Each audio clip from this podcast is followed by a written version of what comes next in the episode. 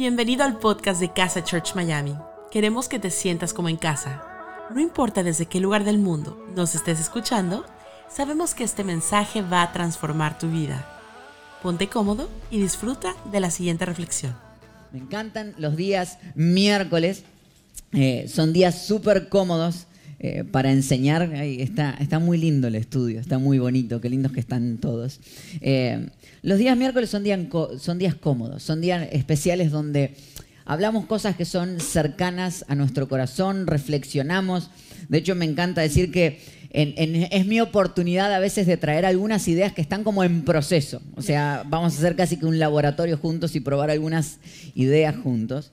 Eh, y el día de hoy hay algo que me tiene con el corazón lleno y es que vamos a hablar de un salmo que para mí es un salmo precioso. Y quisiera que lo, lo hiciéramos en pedacitos, que agarra- fuéramos agarrando pedacitos de este salmo y lo, lo, lo viéramos juntos.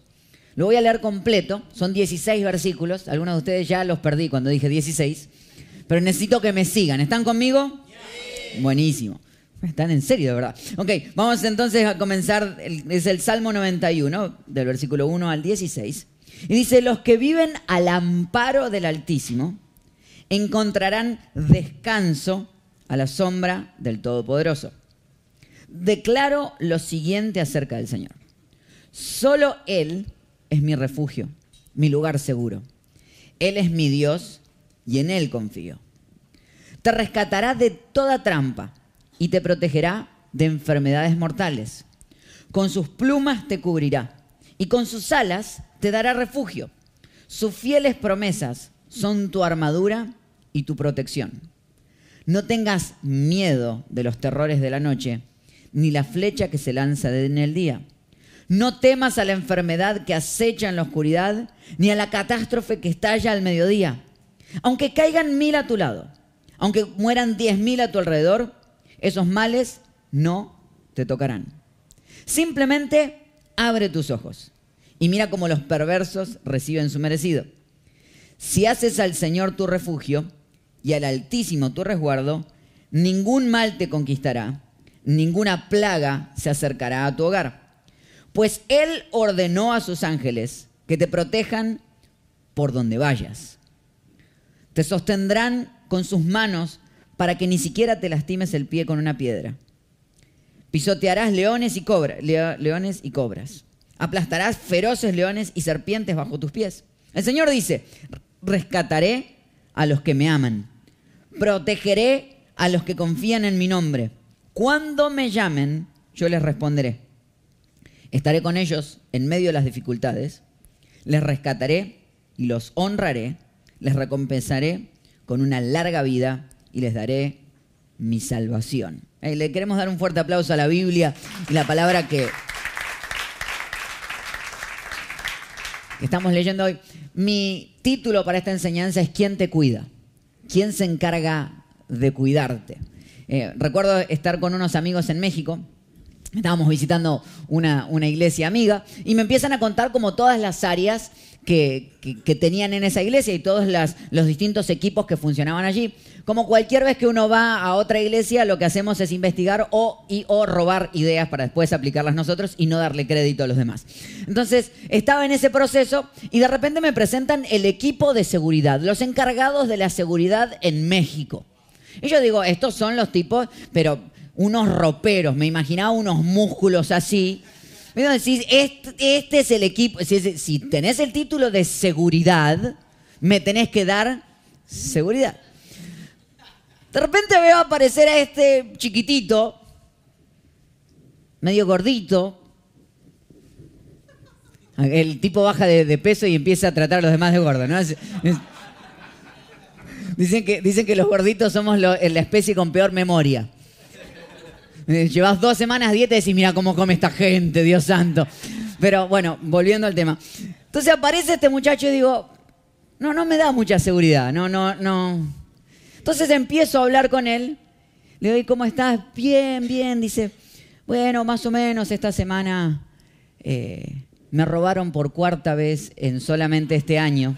Estábamos en febrero. Este, Entonces yo le miro y digo, ¿cuántas veces te robaron?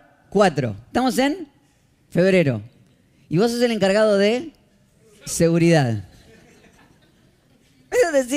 ¿y ahora quién me cuida? O sea, en serio, cero confianza. Y cuando entendemos a veces de que la seguridad viene de la gente a la cual le estamos poniendo nuestra confianza y viendo lo que está pasando en el mundo, de que la seguridad aún entre los países vienen de quién muestra que tiene armas más grandes. Uno cree que esas cosas pasan cuando uno es chiquito, que muestra uno eh, el juguete más grande y otro muestra un juguete más grande, pero se ve que esas cosas se siguen manteniendo cuando uno va creciendo. Y, los países hoy están en eso, en quién muestra el misil más grande y quién se protege basado en mayor cantidad de violencia. Y el salmista está escribiendo en este momento y habla de que Dios nos cuida. Entonces lo que yo hice es, ok, dice que Dios nos cuida, pero pone un par de condicionamientos. Y cuando, cuando leo así, una manera linda de, leer a veces un salmo o leer un versículo de la Biblia es, me voy a los verbos que aplican a cada uno de nosotros. Simplemente voy a agarrar algunos verbos que están ahí escritos y quiero que los veamos juntos y veamos realmente quién nos cuida. Y veamos si es realmente Dios quien nos está cuidando. Porque es condicional, no dice que nos cuida a todos. Dice cuida a algunos en particular. Entonces, ¿quiénes son? Entonces, lo primero, versículo 1 dice, los que viven al amparo del Altísimo encontrarán descanso a la sombra del Todopoderoso. Los que viven al amparo del Altísimo encontrarán descanso, a la sombra del Todopoderoso. ¿Te diste cuenta? Es una fórmula. Básicamente lo que está haciendo es una fórmula. Dice que para ser y descansar a la sombra del Todopoderoso, tengo que vivir bajo el amparo del Altísimo. O sea, ¿cómo sé si estoy viviendo al amparo del Altísimo? El versículo me lo dice, es si estoy encontrando descanso. Primera pregunta a hacerme. ¿Estoy encontrando descanso en mi vida? ¿Estás encontrando descanso en las cosas que haces? Y segundo, si no estás encontrando ese descanso, entonces la pregunta es, ¿dónde estás viviendo? Porque dice, los que viven al amparo del Altísimo, esos encuentran descanso. O sea, si no encuentro un descanso permanente, es porque estoy viviendo bajo la protección de cosas que no son el Altísimo. Entonces me hice una lista.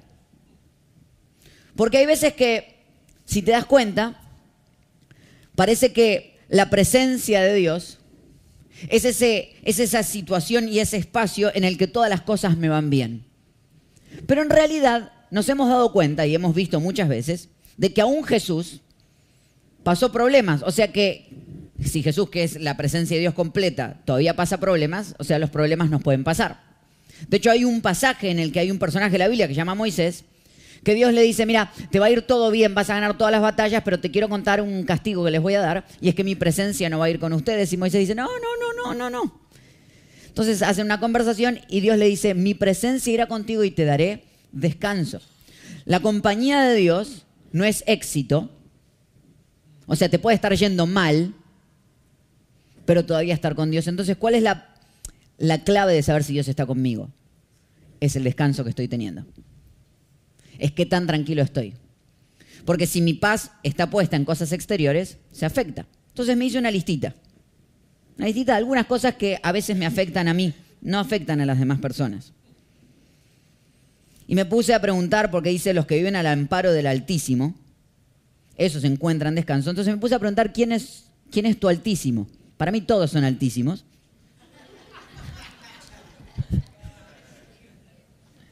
pudiera ser seguridad de, una iglesia en México. Eh, entonces me pregunto si hay algunos que vivimos bajo el amparo del dinero. Los que viven al amparo del dinero encuentran descanso a la sombra del dinero.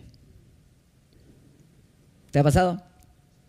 Y que cuando, no, no, yo tengo, no, Dios me cuida, pero cuando me falta el dinero, se me va el descanso. Tal vez no. Hay algunos que creen que el Altísimo es su éxito. Los que viven al amparo del éxito encontrarán descanso a la sombra del éxito. O sea, cuando el éxito me falta, cuando las cosas que yo soñé no se dieron, pierdo la paz y dejo de descansar. Entonces, en realidad me estoy protegiendo en mis propios éxitos. Hay unos que se guardan en sus logros. Hay otros que el altísimo son sus propios talentos, una relación, un negocio. Cuando eso va bien, yo tengo descanso. No, pero Dios me protege. Sí, pero en realidad es que no te protege tanto. Porque si te protegiera, estarías decidiendo que esa es tu protección. Porque la compañía de Dios genera descanso. Entonces, cuando yo me doy cuenta que en realidad no estoy descansando cuando todas estas cosas se afectan, es porque se me movió el eje. Y somos conscientes. Y, y sí, decimos, no, no, yo le doy mi tranquilidad a Dios. Pero sabemos que hay otras cosas que nos dan más tranquilidad.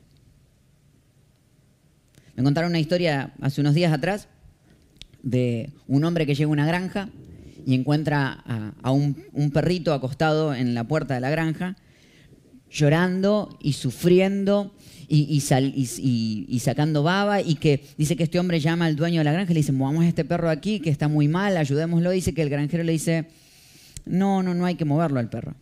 Dice, ¿cómo que no hay que moverlo? Se está muriendo, fíjate lo que te... dice, no se está muriendo. Te quiero contar, dice, el perro está acostado arriba de un pequeño clavo. Y ese pequeño clavo lo está lastimando, pero no lo molesta tanto como para moverse. Hay cosas en tu vida que sabes que no te dan protección, pero no te molestan tanto como para abandonarlas. Hay cosas que has decidido, tu dinero, tu éxito, tus sueños, tus propios logros, que los quieres tanto que dices, no, no, mi seguridad está puesta aquí. Y Dios te dice, dame tu seguridad. Decís, no, no, está, sí, yo te doy mi seguridad, pero me quedo con mi seguridad puesta aquí. Pero no te molesta al punto en el que puedas traerla al altar de Dios y decir, yo te entrego mi confianza en el día de hoy. La realidad es que para ser protegido por Dios, para sentirme protegido, voy a tener que darle mi confianza. De hecho, fíjate que el versículo 2 dice, declaro lo siguiente acerca del Señor. Solo Él es mi refugio, mi lugar seguro, Él es mi Dios, en Él confío. Yo soy de las personas más insoportables cuando estoy de compañero en un carro. Y mi esposa dice, amén. Dice, o sea, yo soy insoportable. Yo soy el que te deja manejar, pero está todo el tiempo, cuida, cuidado, cuidado, lo, viste, cuidado, cuidado. Y, voy así, viste, cuando vas como frenando. lo sé, yo lo sé, pero es más fuerte que yo. O sea, yo necesito, a mí me gusta manejar, yo soy el que cuando hay una oportunidad sube y se agarra el carro y yo lo manejo. Yo manejo, yo manejo, tranquilo, no, yo manejo. No, no pero yo, yo manejo. Y cuando en general entrego el carro y que alguien lo maneje, lo hago sufrir. Empiezo yo, cuidado, ¿lo viste? Cuidado, ¿lo viste? Cuidado, ¿lo viste? Cuidado, ¿lo viste? Ah, he llegado a tener discusiones fuertes con muchos amigos. Me dicen, ¡ya! Sí lo vi. Digo, no sé si lo viste. Entonces, en realidad, Entrego el control, pero no la confianza. Entonces, entrego el control, pero mi confianza sigue estando puesta en mí. Por lo cual sigo sin descansar. Por lo cual no estoy realmente disfrutando de la capacidad de haber entregado el control. Muchos de nosotros entregamos el control de nuestra vida a Dios, pero no le entregamos nuestra confianza a Dios. Cuando no le entregas la confianza de tu vida, definitivamente vas a vivir todo el tiempo. Cuidado, lo viste, cuidado, lo viste, cuidado, lo viste. Porque tenemos una tonta idea de que podemos hacer las cosas mejor que Dios. Y creo que si me quedo con estas cosas en la mano, entonces de ahí viene mi paz. Hay un poder guardado en poder realmente hoy tomar la decisión de venir a un altar imaginario en el que sueltes y entregues le digas, mi Dios, mi confianza por lo general está puesta en esto. En mis habilidades, en mis sueños, en lo talentoso que soy, en el dinero que tengo. Y tú sabes internamente que eso es lo que te da confianza. Pero hay un poder guardado cuando hoy dices, te lo entrego. Te lo entrego. Y mi confianza está puesta en ti. Y tal vez así puedas descansar. Tal vez así empieces a disfrutar lo que es realmente vivir bajo la protección de Dios. Porque dice que es vivir ahí.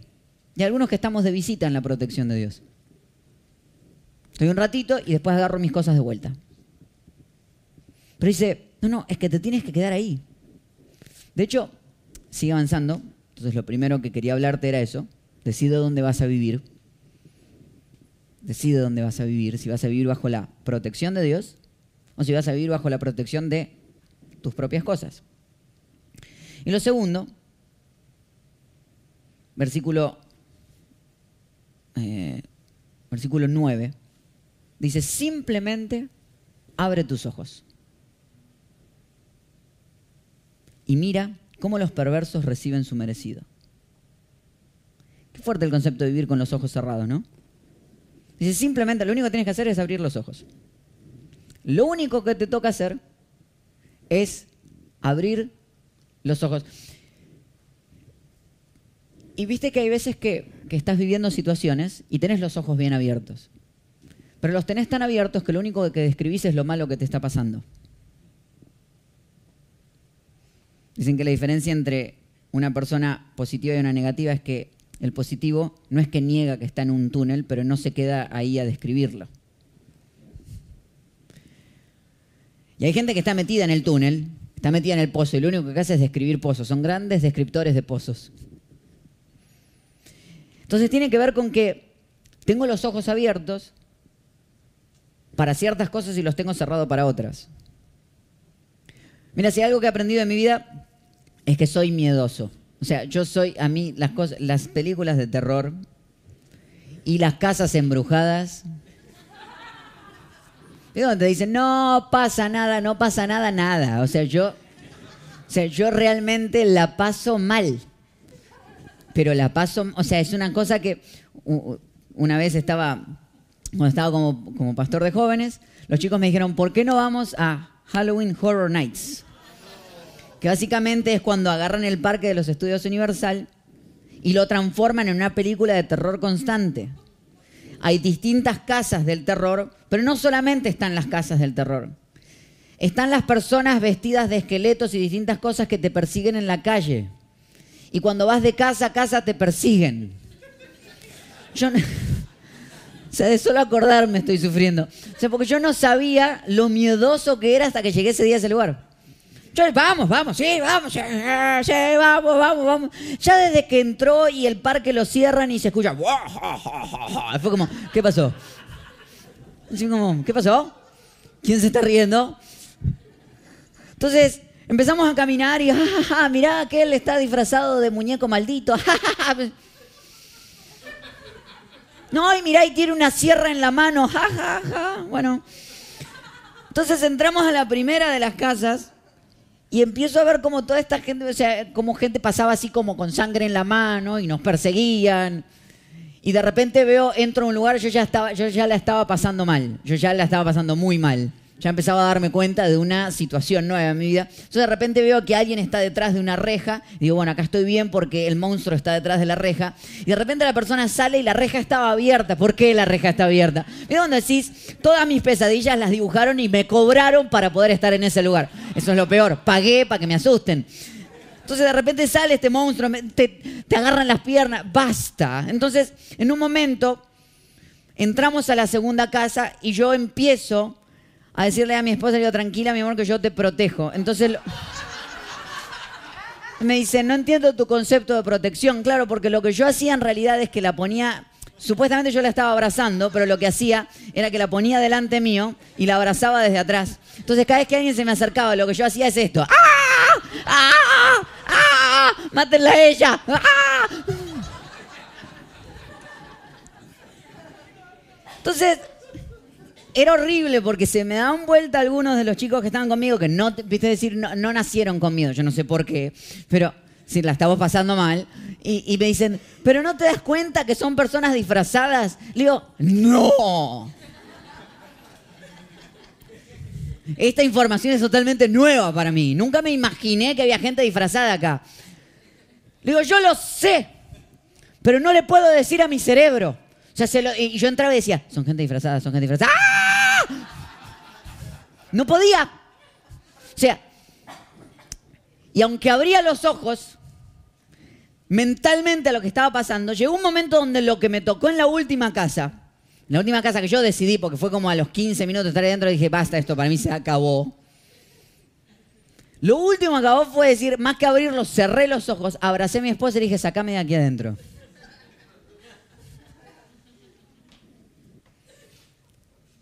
¿Viste cuando hay esos momentos donde no importa cuánto le hables a tu mente, tus ojos siguen viendo las cosas negativas? No importa cuánto te convenza, cuánto eh, este, versículo bíblico leas, tu mente sigue yendo a los mismos lugares. Es decir, le trato de hablar a mi cabeza, pero mi cabeza sigue reaccionando mal. Hay momentos donde hay que abrir, hay que cerrar los ojos naturales, abrir los ojos de la fe, abrazarse a Dios y decirle, sacame de aquí adentro. Por favor, sacame de este espacio. Hay algo que estás viviendo hoy que es tan fuerte que lo que necesitas es empezar a cerrar los ojos naturales, porque tus ojos naturales lo único que están haciendo es contándote una parte de la verdad, abriendo los ojos de la fe, abrazarte, es decir, sácame de aquí adentro, sácame de este espacio donde mi cerebro y mi mente me están haciendo mal.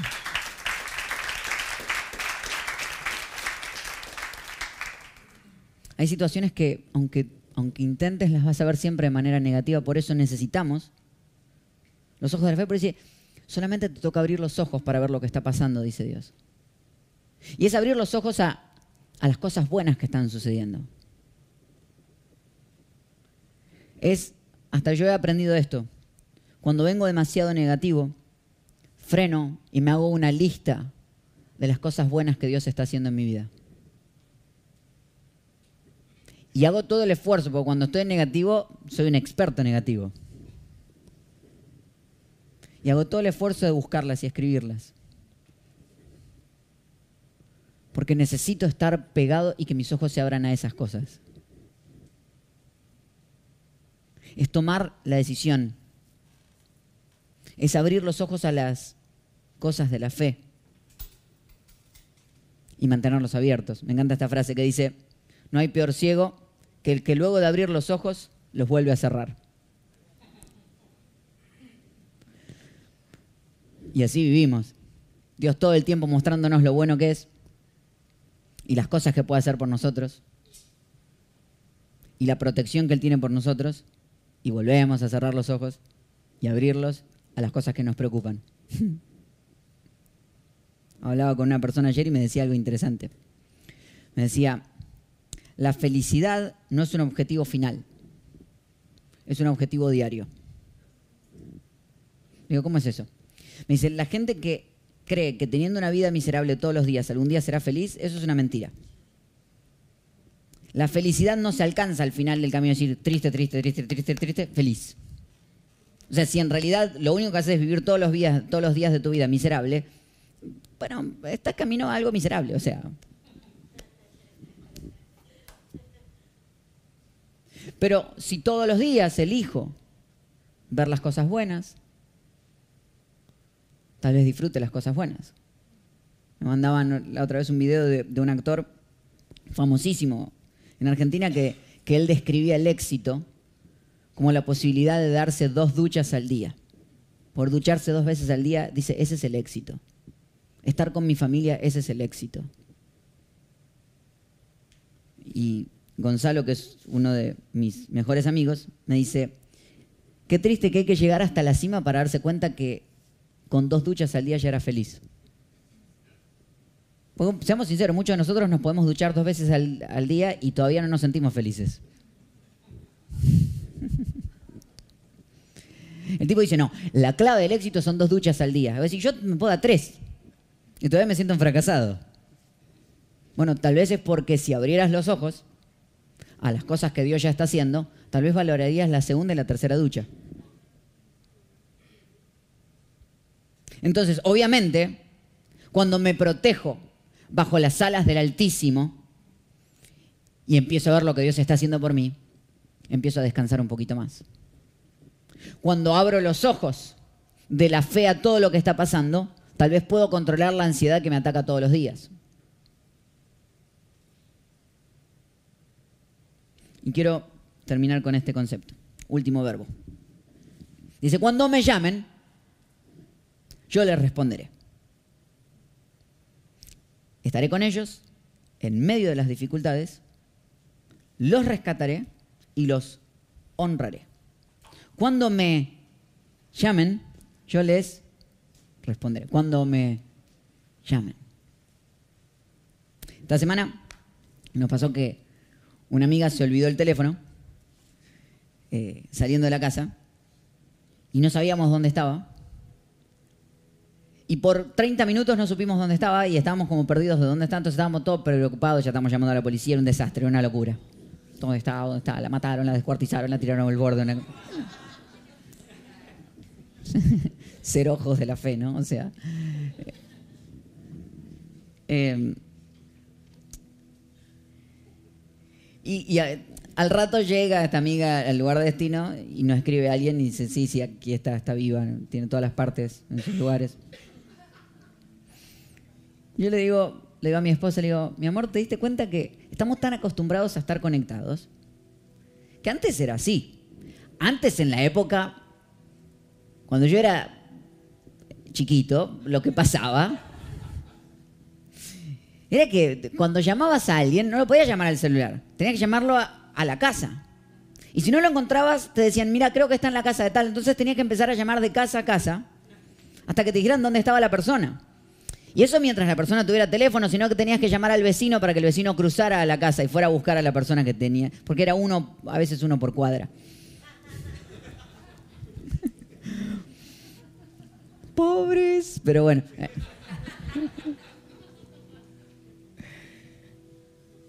Entonces, claro, hoy, hoy ha cambiado mucho el concepto de lo que es llamar. Y se nos hizo costumbre poder llamar y entender de que alguien no- llamamos a alguien y puede contestarnos. Y me pregunté cuatro razones básicas por las cuales alguien no llamaría a Dios. Porque dice que cuando me llamen yo les responderé. Y, y yo sé que está hablando de una manera figurativa, pero yo me lo imaginé teniendo un celular. A mí me gusta así. O sea, cuando me llamen, yo les responderé. Bueno, primera razón por la cual no llamarías a Dios es porque no tienes el número de teléfono de Él. No tienes el contacto. Bueno, primera solución sencilla. El número de teléfono es la oración. La oración es hablar con Dios. Y no tienes que usar el código de alguien más, puedes usar tus propias palabras. No necesitas juntar las manos, no necesitas cerrar los ojos. Son maneras de no distraerte, nada más. Pero hasta hay un versículo que dice que necesitamos orar sin cesar. O sea, todo el tiempo puedes estar orando. Todo el tiempo puedes estar hablando con Dios. El número de teléfono de Dios es facilísimo. Respira profundo, date cuenta que Él está ahí y empieza a hablar con Él. Ya está. Conectado. La segunda es el que no llama por culpa, porque falló. Esa no la voy a resolver, porque mi esposa va a estar predicando el domingo y va a estar hablando un poquito de eso, así que no me voy a meter ahí. Y ella lo va a hacer mucho mejor que yo. La tercera es el que tiene culpa porque hace rato que no, que no lo llama. ¿Viste cuando necesitas llamar a alguien a pedirle un favor? Y hace mil que no lo llamas y tenés que arrancar todo, tenés que hacer un giro. ¿Cómo estás? ¿Cómo está la familia? Creo que, hay un, creo que hay un meme dando vuelta que dice, ya dímelo, ¿qué necesitas?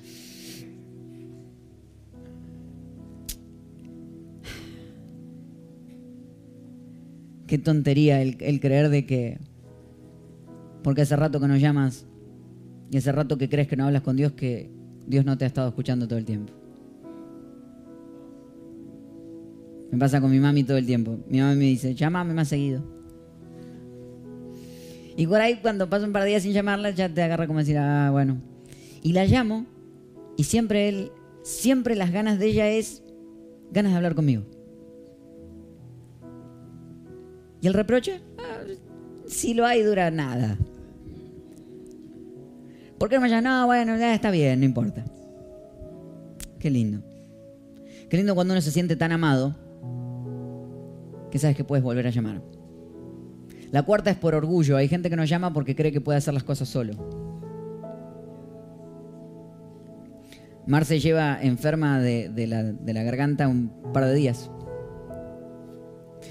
Y siempre ella se enoja conmigo cuando yo estoy enfermo, que, que me dice, ¿te llevo al médico? Yo le digo, no. Los hombres tenemos esa historia como que creemos que si lo dejas se arregla solo. Te rompiste la pierna, se arregla solo. Entonces siempre me dicen, ah, bueno, esta semana, desde que le empezó a doler la garganta, le digo, ¿por qué no vamos al médico? No, me dijo. Esto se va a arreglar. Al tercer día, la, la manera de escucharla era tipo lenguaje de señas. Entonces hoy a la mañana se paró y me dice, ¿qué mi amor? Mandándonos mensajes de texto en la casa, lo más raro. Dice, necesito ir al médico. Qué fuerte cuando bajas las armas y empiezas a decir, ah, necesito de Dios. ¿Sabes algo? Me encanta la frase y la voy a leer tal cual porque no la quiero decir mal. Confesar que necesitamos de Dios no es debilidad, es inteligencia. Lo vuelvo a decir. Confesar que necesitamos de Dios no es debilidad, es inteligencia. Es muy inteligente darte cuenta que el Dios Todopoderoso dice, llámame. Llámame y yo contesto.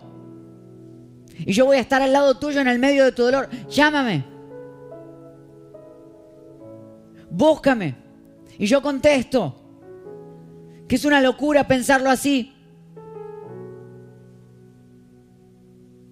Mira, hay algo que me pasa muy, muy fuerte a mí.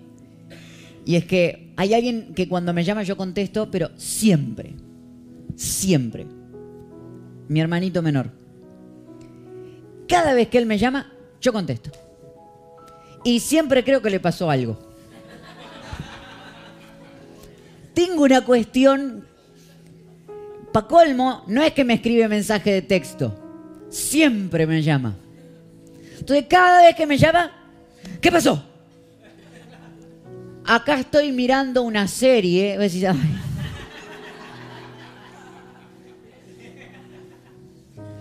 Entonces por ahí me llama por las cosas más tontas. Y yo lo primero es, ¿qué pasó? O la peor, porque esto no termina ahí. Pues si no. Cuando empiezan las llamadas, el otro día recibí una llamada de él a las 3 de la mañana.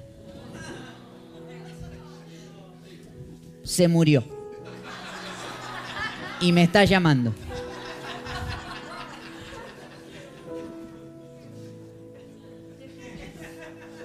¿Qué pasó? Y no me contestaba. ¿Qué pasó? Me llamó con el bolsillo, el desgraciado.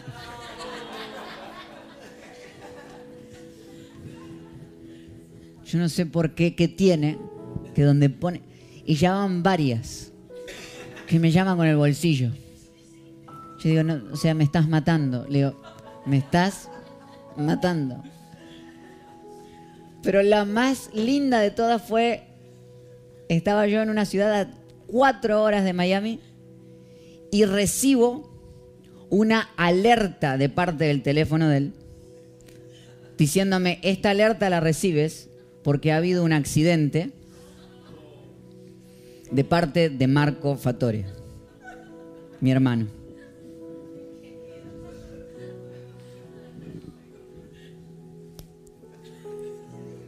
Llamo. ¿Qué te pasó? Hola, me dice. Hola. ¿Dónde estás? Acá en el trabajo. ¿Por qué tu teléfono me está mandando cuatro alertas de que tuviste un accidente? Ay, no sé, será un problema del teléfono.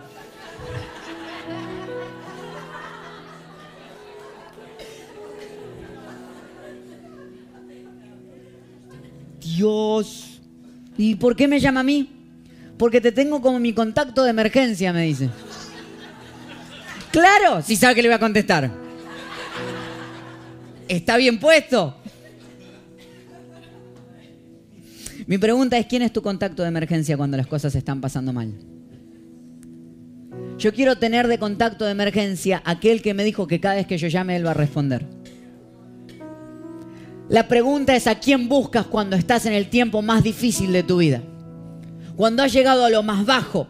Cuando realmente dices no doy más, empiezas a buscar soluciones primero o llamas a tu contacto de emergencia y cuando tú haces que Dios sea tu contacto de emergencia, Cuando sabes que tu contacto de emergencia es aquel que prometió contestarte cada vez que lo llames, la vida es distinta. Y esa es mi conclusión. Que hoy decidas poner a Dios como tu contacto de emergencia. Que no salgas corriendo a resolver antes de preguntarle a aquel que te ama por sobre todas las cosas. Aquel que te creó dijo, tú eres mi hijo amado, tú eres mi hija amada, y cada vez que tú llames, aunque sea por una tontería, porque para ti puede ser una tontería, pero Él le da valor. Porque a mí me encanta llamar a Dios aún para contarle las cosas lindas. Porque más que contacto de emergencia, Él es mi contacto. Y como sé que cada vez que lo llamo, Él me contesta, lo hago todo el tiempo. ¿Quién te cuida? A menos que decidas vivir bajo su protección. Decidas abrir los ojos de la fe. Y decidas ponerlo como tu contacto de emergencia, te estarás cuidando a ti mismo. Y sería la decisión más ignorante que puedas tomar. O pudieras hoy tomar el Salmo 91 completo y decir, yo hoy decido, por cosa número uno, vivir bajo las alas de mi Dios.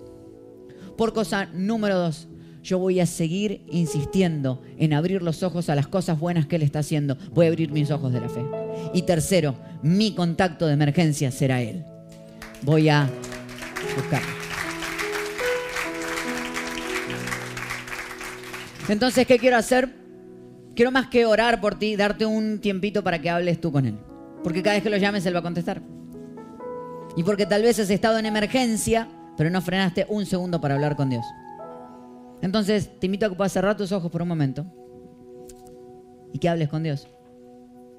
Y le digas, te estoy seleccionando con mi contacto de emergencia. Hmm.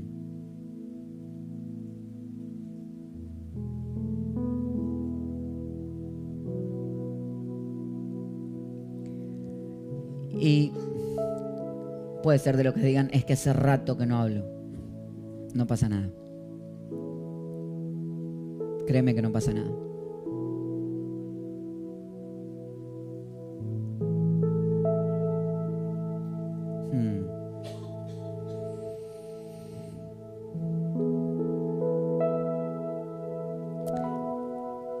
En esta noche te volvemos a elegir como nuestro protector te entregamos no solamente el control, sino la confianza sobre nuestra vida. Prometemos abrir los ojos a aquellas cosas que estás haciendo por nosotros. Sabes, hay veces que hablamos con nuestra cabeza, pero no hay manera de decirle. Por eso sácanos de aquí. Hay algunos que en este momento necesitan abrazarse a Dios, cerrar los ojos y decir, sácame de aquí adentro.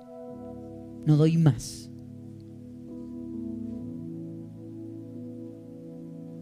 Hay algunos de nosotros que necesitamos empezar a clamarte primero, a llamarte primero, antes de empezar a tomar soluciones en nuestras propias manos. Gracias Señor por tu protección en el nombre de Jesús. Amén. Y amén. Y si esta es tu primera vez con nosotros, o tal vez hace rato que no hablas con Dios y te sientes como que muy lejos, hoy tal vez sea el día del reencuentro Hoy tal vez sea el día de volver a hacer las paces. Y nos encanta hablar así porque no creemos en religión, creemos en relación. La idea no es que invitarte a que cambies de religión, sino invitarte a que tengas una relación con Jesús. Ya que si quisieras hacerlo, cuando yo diga tres vas a escribir en el chat Jesús, te necesito y si estás en el estudio con nosotros lo vamos a decir todos en voz alta. ¿Listos? Uno, Dios estaba buscando y tú lo sabes. Dos, esto no tiene que ver con las historias que te contaron de Dios, sino la que vas a escribir a partir del día de hoy con Dios. Si estás dispuesto a abrirle tu corazón a Jesús, vas a escribir en el chat Jesús te necesito o lo vas a decir con nosotros en voz alta a la una, a las dos y a las tres, Jesús te necesito. Mientras el chat se inunda de esta gente diciéndolo y aquellos que se están reencontrando con Dios y el estudio lo dijo una voz, me encantaría guiarte en esta primera conversación que vas a tener con Jesús. Si te sientes cómodo, te invitaría a que puedas cerrar tus ojos por un momento y a que repitas después de mí. Y digas, Señor Jesús, te abro mi corazón. Te necesito. En tu nombre. Amén y amén. Damos un fuerte aplauso a las personas que tomaron esta decisión en el día de hoy. Gracias por habernos acompañado en esta enseñanza de Casa Church Miami. Esperamos que haya sido de mucha ayuda. Te invitamos a que lo compartas en tus redes sociales y que nos dejes tus comentarios. Para más información de nuestras actividades o para conocer más de nuestra iglesia, puedes ingresar en casachurch.miami y seguirnos en nuestras redes sociales. Antes de despedirnos queremos declarar bendición sobre tu vida. Que el Señor te bendiga y te guarde que haga resplandecer su rostro sobre ti, que tenga de ti y de nosotros misericordia, y que ponga en tu vida paz.